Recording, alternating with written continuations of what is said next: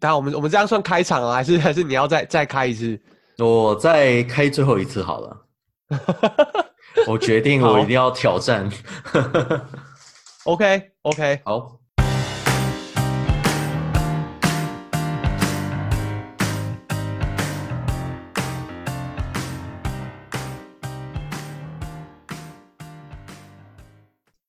好，今天我们邀请到来宾呢是呃顶楼加盖 Overbuild Podcast 的主持人，同时也在也是在日本工作的前端工程师 Danny。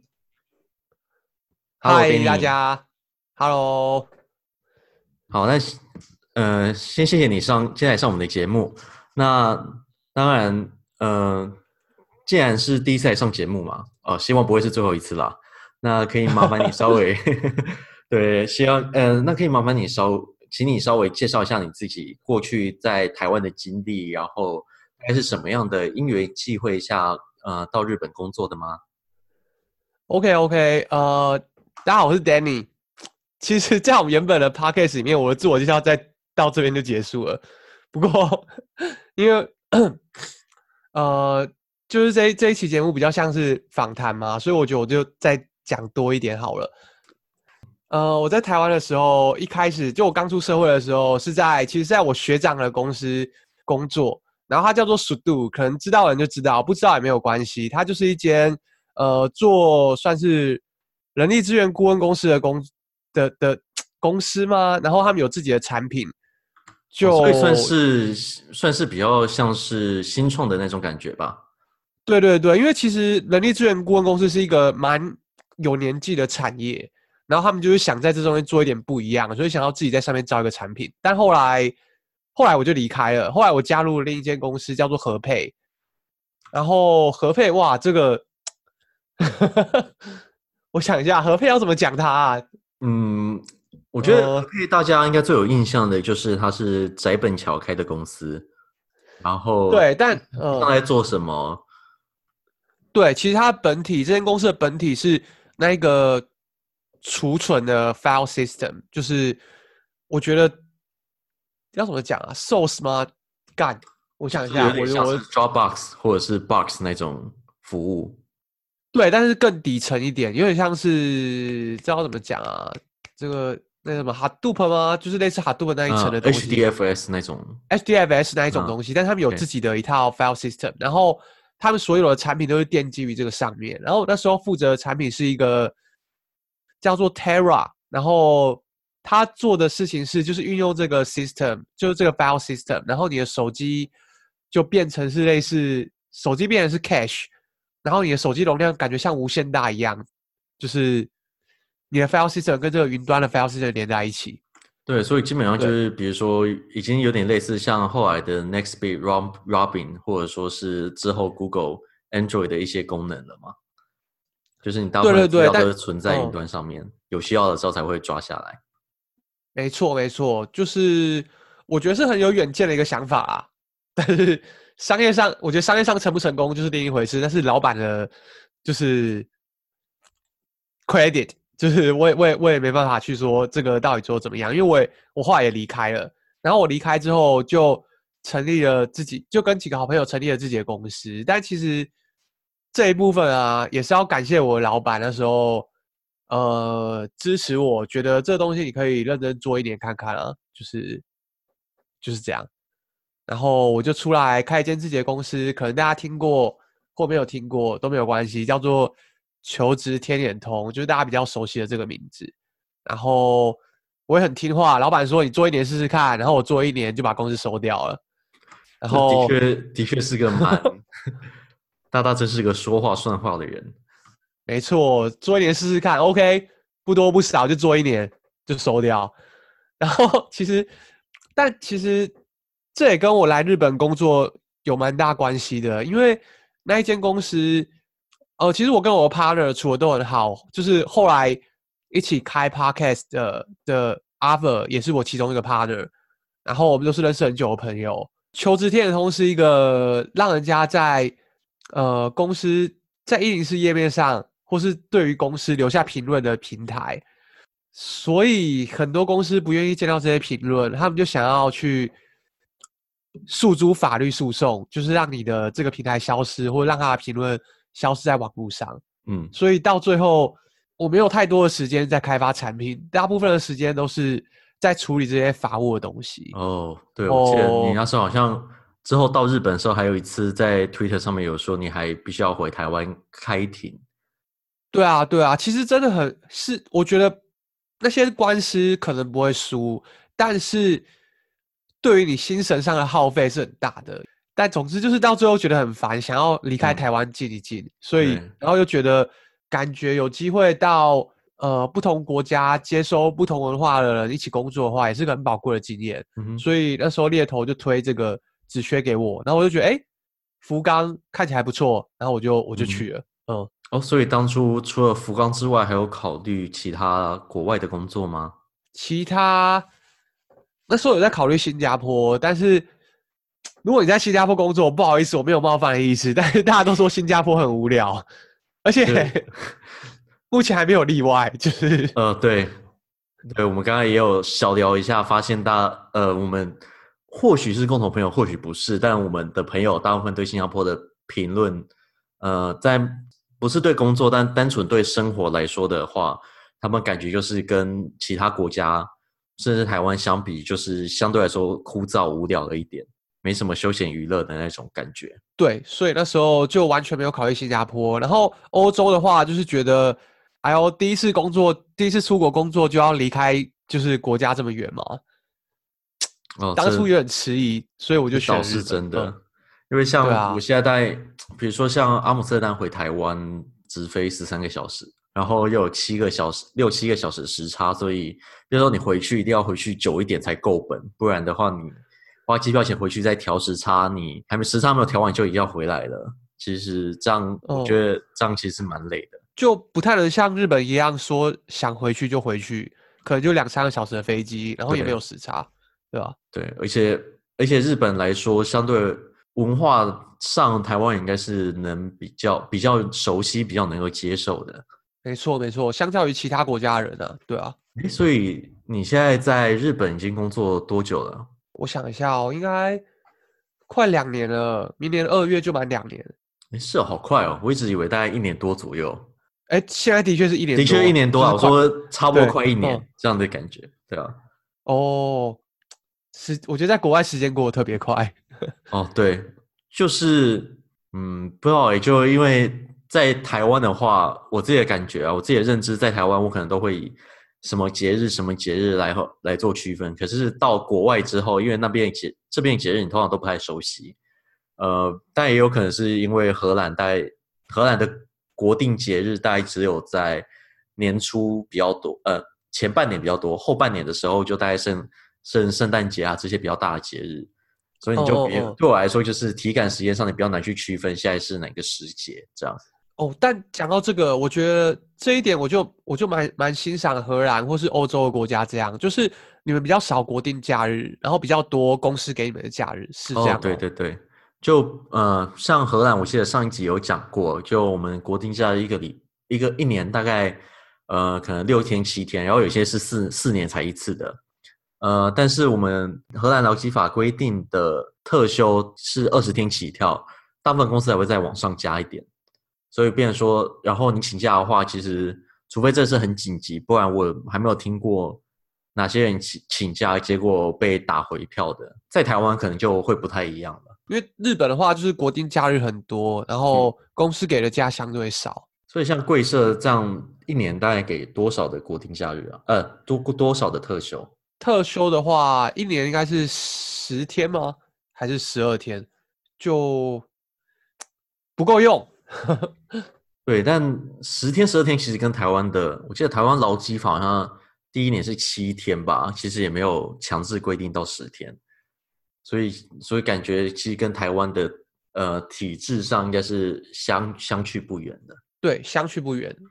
哎，说到这个，那呃刚才好像还没有问到，因为大大前呃前面两间都算是比较，前面三间都算是比较新创、比较年轻一点的公司。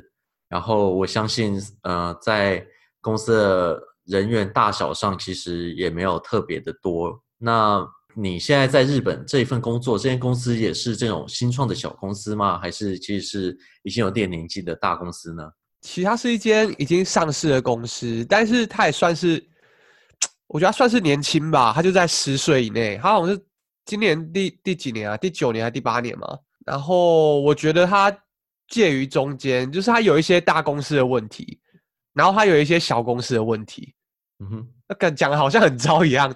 就我觉得是介于中间啊，就是他感觉在发展成熟的体制，但是你也可以从中看到一些，呃，该说官僚嘛，或是只要组织一大就会发生的问题。嗯嗯，所以像是你你自己印象最深刻，像呃跟之前的新创公司环境相比，现在在这种比较呃算是步入中年的公司。那你觉得有哪些地方是特别不一样，然后你特别有感觉的？特别有感觉哦，我觉得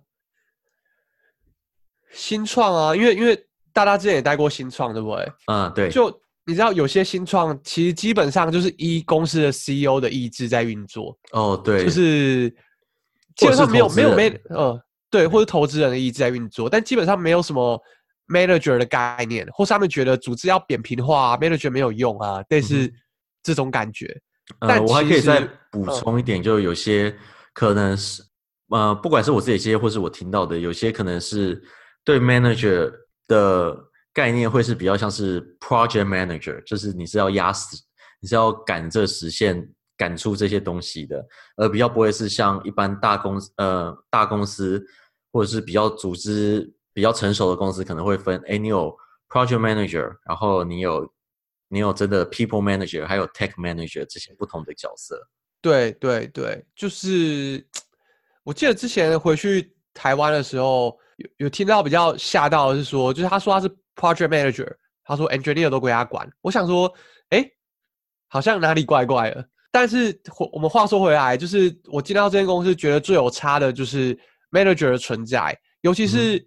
呃，以一个外国人来说，以一个外籍劳工来说，你要融入这个环境，或是你跟不同部门，就是跨出跨出技术领域之后，跟人家有摩擦的时候，这时候你的 manager 的存在就非常的重要，因为你遇到任何困难，是他应该要帮你排除的。然后这在这一点上，我觉得我还蛮幸运的，因为就是在福冈的这个 manager，他做的，我觉得可以说是非常好，就没有什么好挑剔的，而且他也。很在乎你的职涯，就是、嗯、就是下一份有没有办法找到更好的工作，就不管是不是表面上的，就是至少他让我感觉到他真的很认真在做这件事情。哎、欸，所以像你们的同事啊，或者甚至是你的 manager，他们都是日本人吗？还是其实也都是同样到日本工作的外国人呢？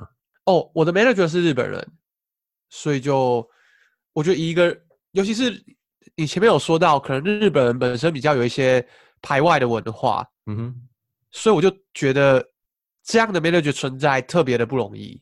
那所以像像是，比如说像你 team 上的同事，他们也都会是日本人吗？还是说他们其实也都是跟你一样从呃别的国家到日本去工作的呢？哦，我们的 team 有分两个啊，就是一个是分 product 的，然后一个是、嗯、呃我们的前前端 front end 的 team。方的 team 里面超多台湾人，然后是 也有也有日本人，然后也有印度人，嗯哼，对，基本上组成现在就是这个样子。然后 product 的话，就是什么人什么人都有，有法国，就是还有乌克兰，还有美国人，就就基本上你想得到都有。当然也有日本人，对啊，就蛮酷的。因为通常我想，不管是我或是呃很多可能很多听众他们。对日本公司的印象就是，他们其实是蛮，可能就像刚才我们提到的，就有点排外。然后对于呃与外国人工作，其实就一间公司里面外国人存在可能没有那么多，甚至更不用更不用说，比如说在 product 部分、产品部分会是由外国人来负责一些呃未来愿景的设定或者是开发等等。所以感觉贵贵社的确也是蛮国际化的一间公司。就像我前面说的，这件事情就是能够跟外国人一起好好合作这件事情，取其实很大一部分取决取决于你的 manager，或者取决于你这个大部门的 manager。就是如果他本身是比较排外的话，嗯、你问我大公司跟新创公司有什么不一样？我觉得差最多的是这一个吧。然后，呃，加上这次这次我回台湾的时候，有去参加一个研讨会，然后同样也有一些台湾的新创公司去摆摊。嗯，对。然后就惊讶的发现，有一些公司他们有了，有些新创公司他们有超级多工程师，但是没有一个 manager。然后我觉得你，你、嗯、你待过比较呃有体制的大公司之后，你就会知道说，有 manager 这件事情，并不是官僚，是真的，你需要一个懂得管人的人在。对，我自己到这间公司也是颇有感触，我觉得好的 manager 这里就是非常的重要。嗯，那也不是说，呃，你看到一间公司可能大大家都是比较 senior 的人，大家都有自主管理的能力。其实，可是当你的公司有一些比较，可能像我这样，变像你我这样刚出社会没多，出了出社会三四年，然后呃还在可能还在找寻人生方向的千禧时代的话，你就的确会需要一个比较资深的人去，呃，了解他们的，了解你这些。员工的需求，还有他们未来有哪些发展的可能性，他们的个人特质是什么样，这样你才可以更好的去分配他们所需要的资源啊，或者说是安排他们最能够发挥的位置。那我觉得这一点就是很多技术、哦、技术人可能很缺乏的一个地方，就他们大家都一直想技术的成长。对，然后你刚刚提到说，就是就算公司，其实我觉得啊，就算你 hire 的。工程师全部都非常的 senior，但是他们聚在一起也没有办法发挥就是一个 team 的效益？我觉得这种东西就是很吃 manager，嗯，怎么把大家凝聚在一起，然后怎么定定一个共同的目标，嗯，不然真的会像一盘散沙一样。对，我觉得这种就是蛮可遇不可求，因为我真的也是有在那种没什么 manager，但是因为大家都是很大部分人都很 senior，所以呃，所以其实大家往前进的方向是还蛮一致的。大家彼此之间就会自自主沟通，但这样变成说你会蛮吃你每个人的背景，就每个人都要有呃这种共识，你你们的公司才可以前进。然后如果说大但大部分新创基本上就是走一步算一步嘛，所以基本上不太会有这种呃基基本上很难找真的找到每个人都是这样的一个团队。对，真的是可遇不可求。所以像除了有 manager 之外，嗯、那呃大你觉。在新创还有大公司，他们还有哪些组织架构上的不同，让你觉得哎，好像工作起来不太一样？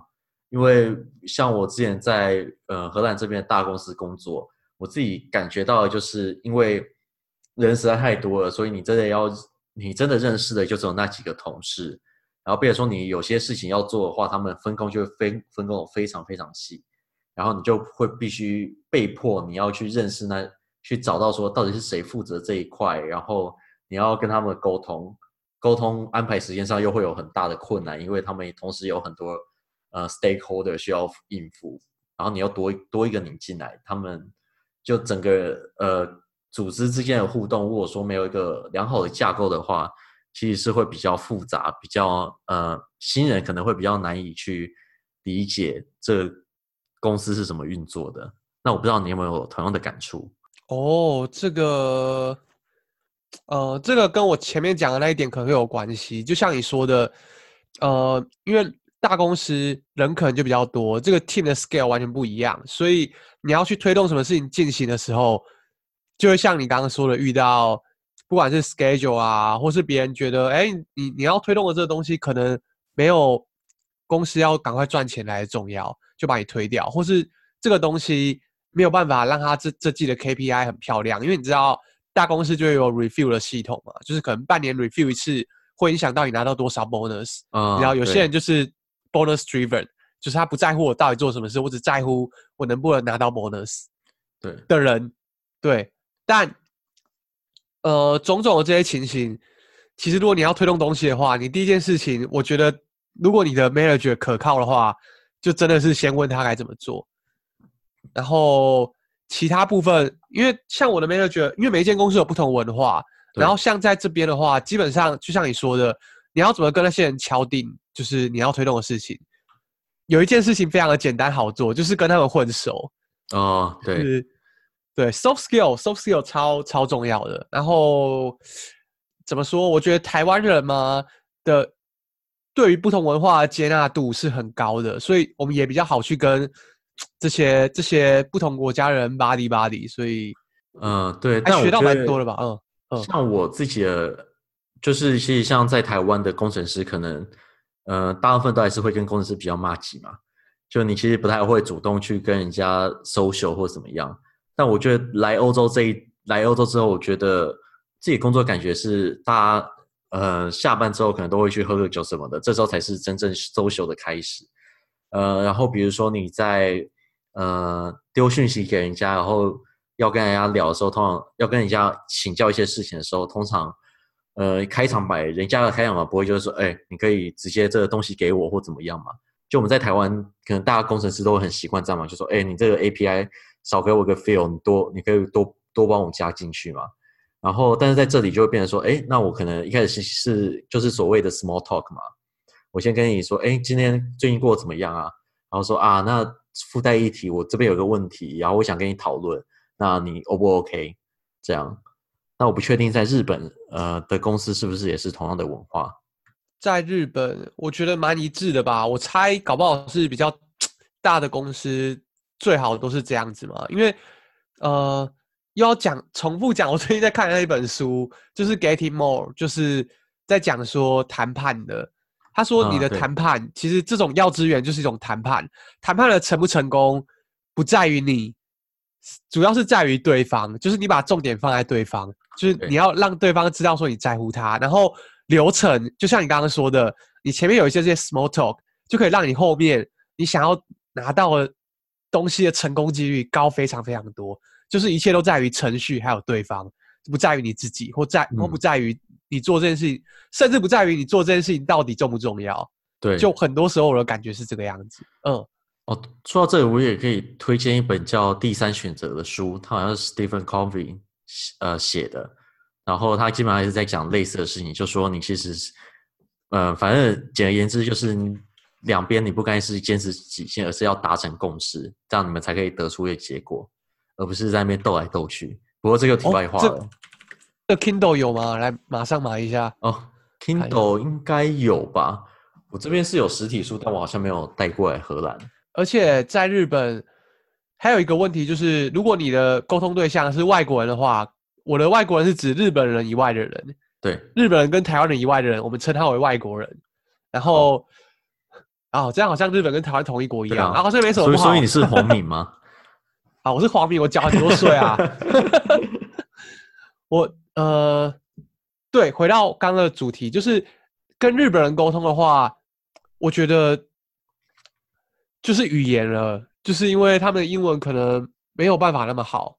对，也不是没有那么好，就是他们没有自信去去跟你讲英文。嗯、我觉得他们英文可能是不错的，只是没有自信。对。但是你刚刚讲日文的话，他们突然间就会变得非常的健谈，对啊。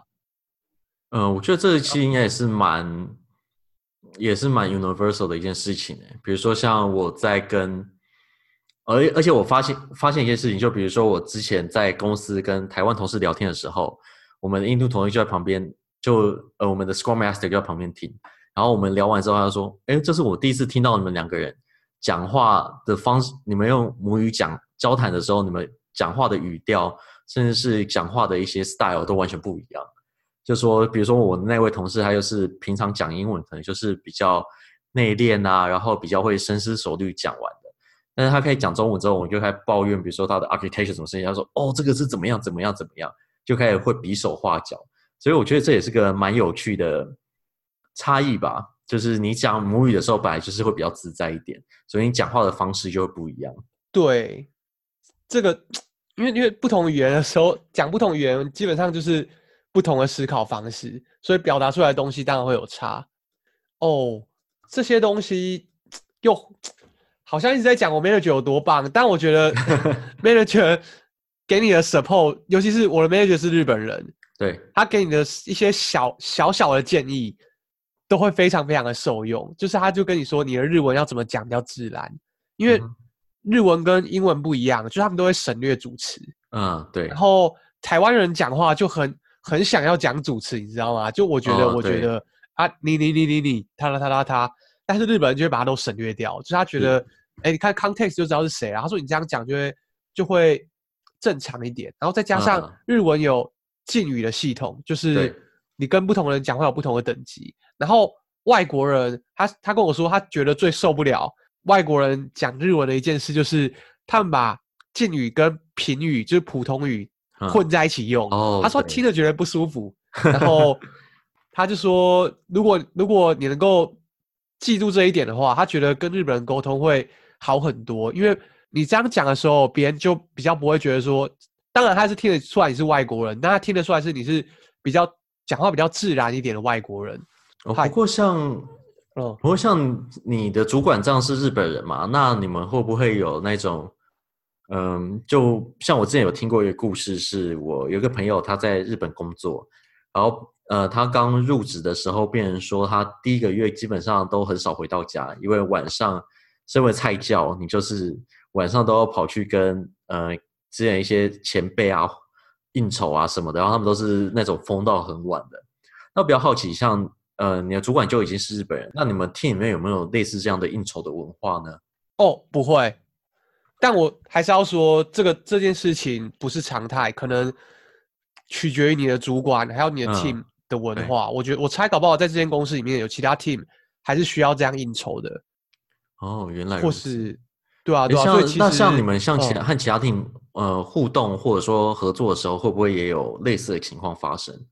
呃呃，怎样类似的情况？呃，就是比如说他们呃，变成说他们公事聊完，然后就是要你一起去跟他们喝酒啊什么的应酬。哦，当然会啊，当然会啊，但呃。我记得这件事情如果发生的话，通常都是我们要去东京出差的时候啊。对，你要出差的时候，然后再应个再再喝酒，我觉得就还 OK，就有一种在旅游的感觉。虽然你其实是在工作，但是还 OK。但而且而且是公司出钱，还好。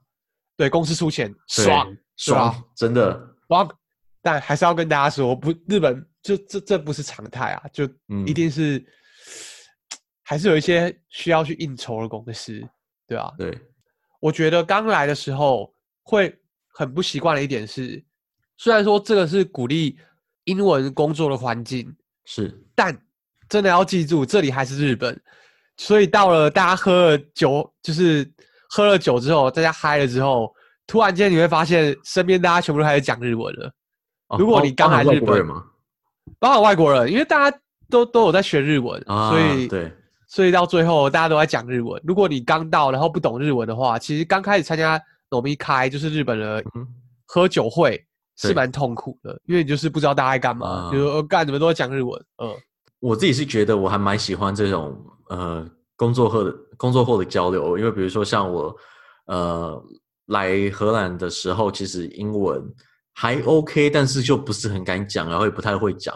当然，像我加入现在这间公司之后，就是大家平常上班都在讲干话，然后下下班跑去喝酒继续讲干话，然后又有很多呃，因为我们英国公司，我们就有一些英国英国同事，所以你就可以开始学到一些很大家喝醉之后，你就可以开始学一些很奇妙的用语，然后久了你也就知道大家在讲呃英国人他们在讲干话的时候，他们讲话会是怎么样子，所以我觉得这也是个蛮有就是这种呃。Social event 其实是个学习语言蛮好的机会啊。哦，没错，我觉得其实我来福冈，因为我的日文是从零开始的嘛，但是我英文不是。我觉得因为跟这些像你刚刚说的，跟外国同事讲干话，就是真的是提升英文蛮多的，就是你的速度还有理解的能力，真的是到下一个 level 去了。对，而且可能就像你刚才，嗯，可能就像你刚才呃主管讲的，就是这样听起来就会比较自然。因为我觉得，呃，像我刚来的时候，呃，我自己英文听起来没有很好的一个原因，是因为听起来很不自然。就是你会很执着于说，哎，我那个句型结构是怎么样，我时态一定要用很对。但是其实你讲久了就知道，就是其实大部分人讲话就是还是比较随性的。没错，其实就算是母语者也常讲错时态。有一句话是讲什么啊？就是他讲说。呃，他是讲日文啊，但我觉得每个语言都一样。他说，你只要学一个语言，嗯、学到你们能够停止思考的时候，就是你不用想就可以讲出来的时候，那要代表你进到下一个阶段了。对，完全同意。而且有时候会变成说，甚至你讲出来明明是明明是就是你脑中想的就是英文，然后你讲出来就变成是，就算你是在一个呃讲呃讲中文的环境下，你讲出来是会变英文。但听起来有些假掰啊，但其实真的你久了之后，就会发现这这个事情其实是会发生的。好，那像所以像刚才讲的这些呃语言上的学习啊，然后工作上的不同。那在生活上呢，就因为我们知道，比如说像我自己还在台湾的时候，我也蛮常去日本的。那呃，不知道就你的观点来看，像是在日本工作、在日本生活，跟之前可能只是去日本观光，那你两边这两种不同的心理状态、身份下，你所认知到的日本有没有什么不一样的地方呢？有没有什么特差异是让你觉得特别明显的？哦我觉得心态上的话，先讲整个日本好了。就是你以前去日本的时候，如果别人对你很礼貌、很客气，就是试着跟你讲英文，你可能就会觉得哦，不错，对观光客很礼貌。但是如果你是住在日本，然后你已经会讲日文，然后别人还是这样对你太过于客气，你就会觉得，嘎，你在歧视我喽。就是 你知道，这就是心态上微妙的差异。对，嗯。哦，但我觉得，哦、呃，但我这有点可以补充，因为我刚好前阵子跟我从日本 working holiday 回来的朋友聊天，他其实也有说过，他其实一开始还会觉得，呃，一开始还会跟店员说啊，其实我是来日本打工度假，然后我其实会讲日文，可是他后来的时候就会直接装光装观光客，因为他好像应该有两三次的经验，发现你讲自己是日本在住者，他反而店员的态度反而会觉得好像就是，啊，你为什么要来日本？你又不是来玩，你来这边抢我们的工作，他就对他来说，他会有这种感觉。那我不知道这跟你的经验是不是一致？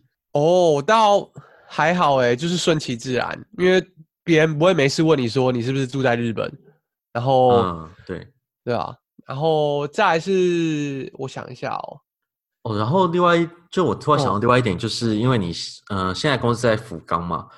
那可能大部分人去玩都是去东京啊、大阪啊、京都啊，呃，这些比较多，的确是比较多外国游客的地方。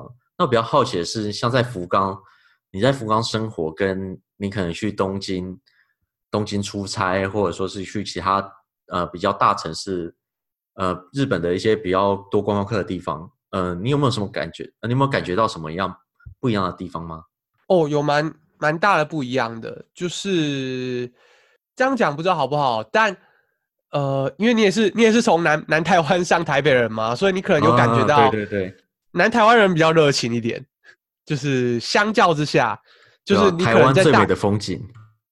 对，所以说我现在 这句话讲出来，不知道是褒义还是贬义，这就大家自己去解读就好了。对，然后我觉得东京跟大阪也是一样，就你在这个可能你在大城市，你想要生存下来，你你可能就必须。像个 asshole 一样，才能够才能够在这种很恶劣的环境活下来。所以你在这些大城市，你很容易遇到很很鸡巴的人，你知道吗？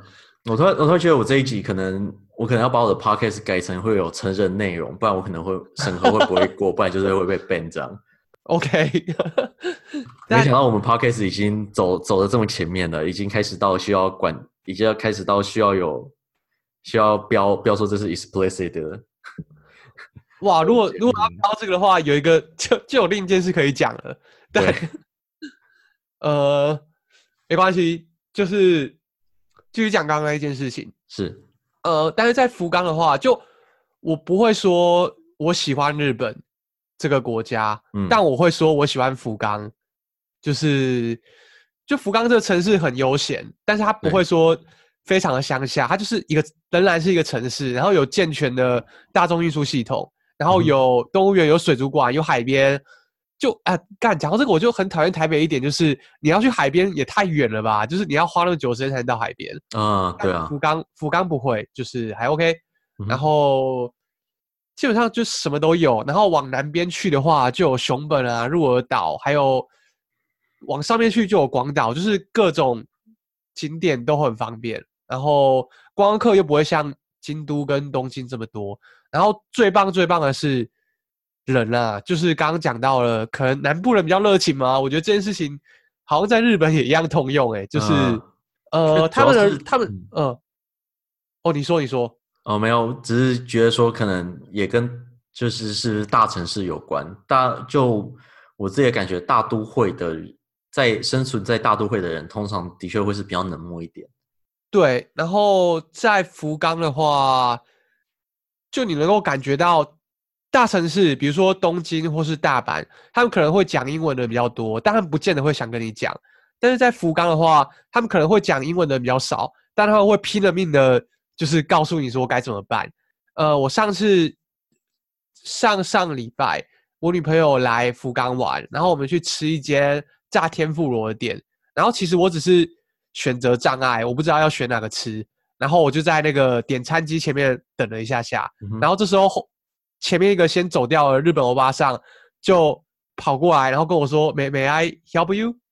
哦，Ego Hanasegaska 就是，嗯，就是就是去想试着想要去帮助你。我觉得，对，你人在国外，你可能观光客的话觉得还好，但如果你是在国外工作的人，你面临到那个国家的本国人对你这个样子。你会觉得非常的温暖诶、欸，我觉得啦，嗯，就至少我自己当下是觉得哦，好暖哦？呃，然后，然后刚才那间天妇罗店，我们等一下附录会有一个连接在，大家可以去 Google Map 那边去找这间天妇罗店。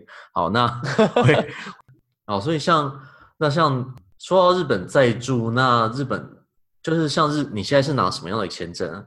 日本对，比如说像呃这种外国劳工他们的。一些措施，他们一些的税制有没有跟本国人有什么不一样的地方呢？哦，问得好。除了第一年你不用缴住民税之外，其他完全一样，你缴的税就是一模一样。哦，所以然后所以你拿的是一般的工作签证吗？还是因为像荷兰是有高科技、高科技外劳？听起来好像很 low，但的确就是高科技的外国劳工。那我不知道日本有没有类似的签证可以申请。哦，有的，日本有一个叫高度人才签证，然后高度人才签证跟荷兰的那个高科技外劳不太一样的是，高科技外劳我记得是有税制的减免，对不对？呃，对，五年的 thirteen percent ruling，对，但日本的没有，就是一样，就是，然后它唯一的差别是，呃，它有一个积分系统，然后如果你的积分满七十分的话，你就是三年之后你可以换成日本永住。然后你的积分满八十分以上的话，就是一满一年你就可以换呃，就可以换永住。对，诶，所以这个积分是公开透明的吗？还是说你要自己去申请的时候才知道说我现在积分是多少？可以自己算，那个机制蛮透明的。然后呃，基本上就是看你的收入啊，看你的年纪啊，还有看你的呃 YOE 啊，就是你的工作在就是做这行做多久。然后还有你的学校，但学校的话，我觉得特别值得讲一下是，如果你不是台大的话，就就没差，就是 只有台大才有加分。然后或是你在日本留过学？之类的之类的，我忘记排名怎么算了。但总之台湾就是只有台大。然后，诶，还有什么？还有日文检定啊？对啊，嗯，那这样其实如果一年的话，感觉是还蛮快的。荷兰的话，又的确就是要你要。就算你有 highly skilled migrant，也是要待满五年才拿得到，才有办法开始申请。哦，所以，所以那像、哦、像一般工作签跟这种高技术工作签，实实质上还会有什么样的不一样吗？比如说，可能一般的工作签要多久？几年就要 refresh 一次，但是高科技可能不用，都是五年 refresh 一次，所以还好。然后。我自己觉得，除如果你没有想要拿，就拿个永住也不错啦。但如果你没有想要的话，我自己是觉得没什么太大差别。啊，了解。哦，因为我之前好像呃，跟去京都的时候有跟在那边工作的朋友聊，好像有听到就是呃，高科技，我的印象是高科技呃签移工的签证，基本上呃你就是绑那间公司，所以你不能随意的换公司。然后一般的工作签其实是没有，其实是没有差异的。但我不确定这个我的印象正不正确。哦，的确是这样，没错，就是高就是高度人才签是绑公司的，然后你一旦进到另一间公司就要重新计算了。然后，哦、还有一个，我记得有一个很微妙的，听起来像延替吗？哦，对，替代役青年梦想起飞。对，这就是飞到日本当皇民这样。对，真的。但我觉得这个税真的是重到你会，让我想一下要怎么比喻哦。我觉得是重到你会气到，觉得你在地地铁上看到老人，你会就要站起来给你做做一次那种气。就干我养你耶，你搞什么？所以像那嗯、呃、如果是一整年来说的话，那这样的税，所以像所以说像这样的话，那。一整年你要缴的税大概会是你总收入的几 percent 呢？如果你都没有做任何减免税的措施的话，基本上是我觉得大概都在三十 percent 以上。跟台湾比有比较多吗？好像有多一点，比较多，绝对比较多，就是一样。而且你要考虑到消费水准也不一样啊，对，你就会觉得，然后租金、房租也很不一样，就是，是对啊，就算是在福冈，我觉得还是。当然，跟台北是顶级的不能比啊，但我觉得绝对比你一般要住在台北还要贵一点点。就算是福冈的话，呃，除非你是跟我们 Danny 一样，之前是住顶楼加盖，那这里再帮他宣传一下他的顶楼加盖 Overbuild 的 Podcast。哦，不错，这个置入我就 OK。哦，等等一下，等一下，我们私底下再算钱啊，大概十分十秒钟嘛，对不对？哇，会赚会赚哎。哎，所以像那，嗯、呃，那像你觉得在日本的生活水平呢，跟台台湾相比，差异最大的在什么地方？因为像我自己在荷兰的话，我觉得差异最大就是你外食这一部分，因为我在台北都是外食嘛，我其实很懒得煮。而来这里哦，来荷兰的话，就会发现这里煮的确是比你吃外食一来好吃，二来是便宜非常非常多。那我不确定在日本的情况是怎么样。一样一样一样，我觉得你出国之后就是会激发你的厨艺，就是你真的是要学会自己做一些乡土的料理嘛，就是你想家的时候，嗯、或是你，而且外食，我觉得台湾的外食文化跟大部分国家的外食文化不太一样，是我们外食可能就是我们主要饮食，但他们的外食可能是有特别场合，比如说聚会或是。要干嘛的时候才会去餐厅上馆子吃饭这一种，但台湾不是，台湾是日常就是外食就非常的方便。我觉得这一点其实我蛮怀念的啊，就是、嗯、我觉得，但我觉得这一点，嗯、呃，由我自己个人来看，一来是因为你可能大部分租的，嗯、大部分去外县市工作的上班族，可能你租屋可能就只是租到一般的套房，你也很难开火，所以。二来是因为台湾的不管是食材成本也好，或者说甚至是没有照劳力法呃没有照劳基法走的人力成本也好，就是都十分的低，所以才会变成说外食是一个呃非常能够负担的一个选项。可是像在国外的话，光是呃光是人力成本这一点就会高出十分的多。没错没错，这倒是啊，这倒是就一体两面的。那你下一下一步有打算？想继续待在这间公司多久吗？我觉得这是个蛮有趣的问题耶。呃，虽然说我觉得我被访访反访问了，哦，这个有多难讲。好，那我觉，但的确就像我们看前面提到的，就是呃，你会需要一个 manager，有经验的 manager 去呃协助你去想出想出你最喜欢是什么事物，然后你未来想往哪个方向走。那对我来说，我现在这一点就，呃，我前几次 one on one 的时候也跟我 manager 讲过，就这点是我还在思考的方向。当然也跟公司的职涯规划，我觉得也是蛮有关系的。比如说你真的想继续待在这个公司的话，呃，你往上走，比如说我现在 senior 呃 developer，那我往上走可能就会是 principal developer，或者说我可以往 management 方向走，我就变成我就变成 engineering manager，或者说是我想往更底层。更专精的方向走，可能变成 payment specialist 之类的。那这部分我觉得就是的确会需要工作一段时间，然后去思考一下你自己做出来，嗯，自自己在工作的经验中觉得最有成就感、最呃有趣、最想做的部分是哪一个部分。所以对我来说，我现在说了这么多，其实就是我还没有想好。不会啊，啊我觉得处于这状态蛮正常的。哦。对，我觉得这应该，嗯、呃，因为我记得照这样算起来，我们现在两个工作的年年份应该都差不多，应该都差不多四年左右嘛。所以我觉得大概就是大部分大家出来工作，大概过了几年，大家就会陷入，就这大概就是一个大家必必经的过程。你会开始回顾说你过去到底做了什么，然后哪些是真的让你呃有办法燃起你工作热情的一些事情。没错，我现在也是处于这个状态，虽然是反访问，但我觉得可能是工作的时间差不多的关系，然后加上前面都是待新创，然后后来又，我觉得后来好像也是差不多的境遇，就是进了一间相对比较大的公司，然后接触到好的 manager 之后，也开始思考说，接下来是要 怎么点我们的技能树，还有我们要往，嗯，应该说我们在找说哪个东西才是能吸引我们一直想要做下去的。对，我还蛮同意这一点的。比如，呃，就是像在新创的时候，呃，或许因为再跳回之前的主题啊，比如说像在新，我后来在大公司其实待的不是很开心。一来就是我比较喜欢那种，呃，跟别人有一种跟你的同伴有紧密合作的那种感觉，所以我其实到后来也是跳到这间算是比较微新创这种感觉吧，就是会大家之间的关系会比较紧密，比较可以认识到每一个人。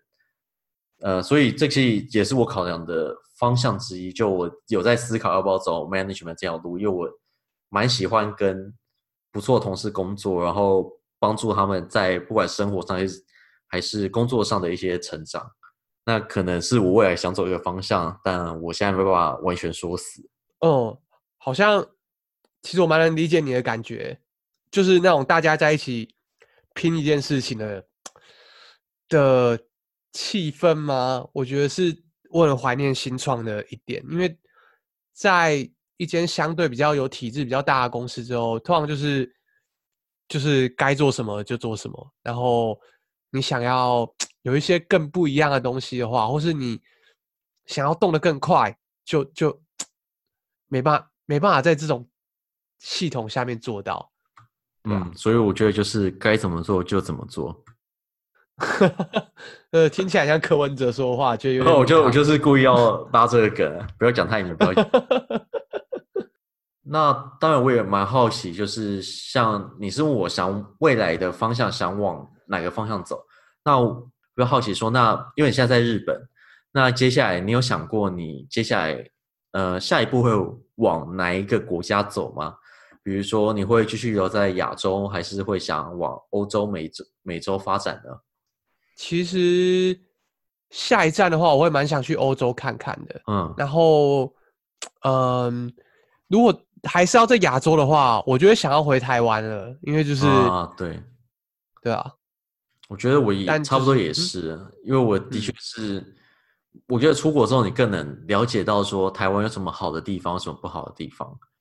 嗯、呃，但这些有有可能跟你个人习惯也会比较相近，只是我会觉得说，毕竟还是一种呃根留台湾的感觉吧。你回到台湾，你还是会觉得那是一个比较你比较熟悉的环境，然后你会真的想留下来为他为这个地土地。打拼，然后做一些不一样的事情。因为你如果人在国外的话，很多在国内的事情你要参与，其实也蛮困难的。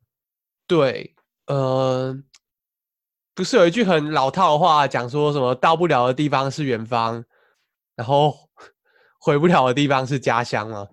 嗯，对，对啊，就是你真的是要离开。对对对对对，非常老套，但就是你你。就是离开之后才会觉得哦，台湾是我的故乡。对，哦，不过除虽然说台湾是我故乡，但我有时候也是像我最近最近几次回去，我觉得其实台湾相对来说是发展的相当的快速而已。一个国家一个社会的整体呃进步和建设的方向来说吧，就是我大概每半我大概每一年到半半年到一年回去台湾一次，每次回去我觉得说台湾。好像有很多地方就会再更陌生一点，就有时候搭到台北啊，然后搭捷运，甚至去，比如说去摩斯吃饭，发现没有塑胶吸管，然后就觉得，哇，台湾真的是走得还蛮前面，而且走得很快。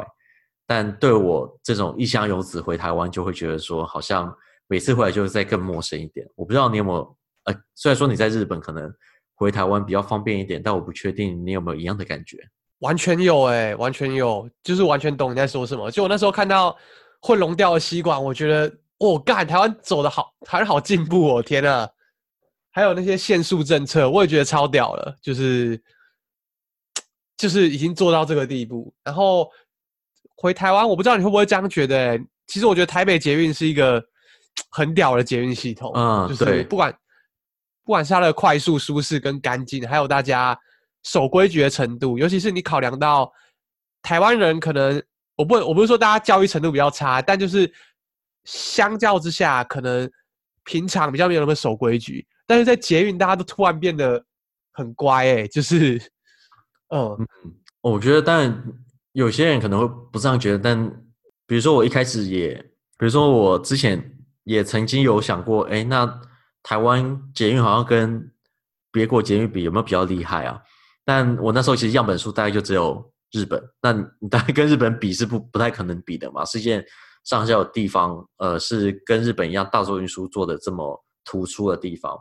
但比如说，像我来到荷兰之后，我觉得说，台湾的不管是大部分的公众设施，其实都是十分的先进的，因为我们又是这几年盖的啊，然后我们其实也吸收过很多，呃，欧美国家，甚至是像日本、亚洲国家的一些好的地方，我们都有学起来。所以我觉得，其实你到国外之后，你就会发现，其实台湾所有的基础建设都是蛮不错的。对啊，对啊，我觉得。又回到我最近看啊，就是我刚刚发推讲那本书，就正确、哦，对对对，就真的是会觉得你你还是 因为啊，他里面有一个很特别的观点，他是说记者啊，不见得是要把最真实的那一面呈现给观众，记者应该是。抢让那些可能在数据上看不出来，但是很重要的事，他把它夸出来，然后去去怎么说更夸张的表现它，让大家注意到这件事情。对，所以啊，但是这样做的结果就是，大家可能就会注意到一些比较夸张的事情，可能大家就会觉得说，哦，台湾就是蓝绿二号啊，然后可能就是被国际边缘化啊，然后很落后啊，怎么样？但其实台湾很好，就是还是有很多非常非常进步的地方，对，还有很多怎么说？我觉得文化的多元性也是哦，就台湾，对啊，我觉得蛮蛮厉害的啊。嗯，对我也有这样感触，就觉得说，可能像。我觉得也有点生存者偏差，就比如说像社会上讲，呃，公众议题有时候发生比较多的，其实不代表是，就真的是不是不能代表沉默的多数，所以就会有那种好像我们就觉得说，好像在新闻媒体上看到都是一些很非常极端的一些言论，但其实大部分人并不是这样想的啊。怎么说？就是在看到一些很落后或很不也不能接受的东西的时候，你同时也要承认说，其实我们有做到很多很棒的事情。对，就是台湾目前对啊，对啊。其实我呃到国外之后，除了真的是很害怕被讲中国人之外，我其实还蛮对于台湾这个身份，我觉得是还蛮骄傲的。因为我们毕竟还是骄傲有点浮夸，但真的是这样。就是你回头去想，台湾一个这么小的地方，比如说台湾跟荷兰比，荷兰占地可能还大一点，然后人口甚至还少一点，一千呃一千七百万。对，两千三百万，然后你就会觉得说，台湾身为一个小国，可以做到这么，可以在这么算是边陲、算是国际争端这么多的地方，然后呃，维持一个这么好的社会环境，呃，有这样的沃土，让台湾的企业啊、台湾的人民这样成长，其实也是一个蛮不容易的一件事情。对啊，而且你再再再多一层想的话，你看台湾有台风、有地震。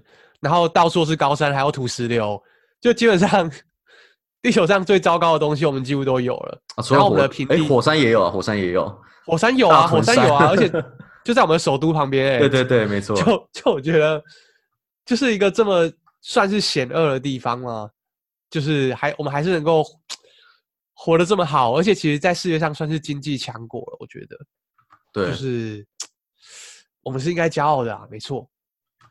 是。哦，当然，这不否这并不是说我们台湾没有不好的地方哦，只是说我觉得大家应该要公平的去对，公平的去看待这些好的地方和不好的地方。好的地方我们要持续，那不好的地方，那因为我们要思考怎么去改进。比如说，像是大家记得一月要回去投票之类的。真的，还没订机票的人现在就订机票，还没有买高铁票的人现在赶快买。真的，真的，真的，不管你要投给谁，对吧？好，那就在这一片祥和然后正向的能量之下，我想我们今天的节目就到这边。很谢谢 Danny 今天花时间跟我们聊了这么多。那下次有机会的话，就换我到 Overbuild 去客串一下啦。好，谢谢 Danny。没错，没错，不会不会，谢谢。然后也欢迎你来顶楼加盖坐坐，OK？好，那就这样喽。感谢大家的收听，拜拜，拜拜。